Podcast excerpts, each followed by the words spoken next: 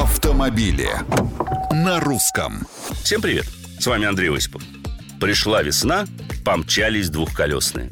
И если мотоциклисты в массе своей люди опытные, то счастливые обладатели электросамокатов, скутеров, моноколес и прочих средств индивидуальной мобильности элементарных правил дорожного движения либо вовсе не знают, либо считают, что они их не касаются.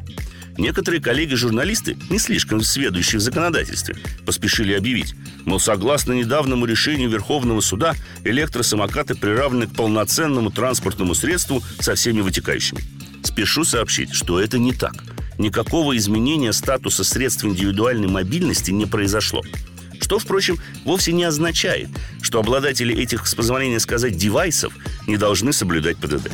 Скажу больше – появились предложения создать отдельные правила для подобных транспортных средств, что по меньшей мере странно. Как по мне, так любой из объектов или субъектов, находящийся на проезжей части, обязан знать и соблюдать правила. Иначе хаос с самыми печальными последствиями обеспечен, учитывая, что средств индивидуальной мобильности становится все больше.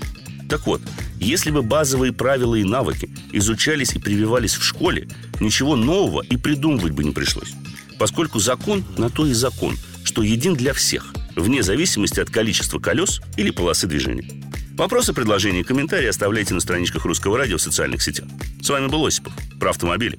На русском.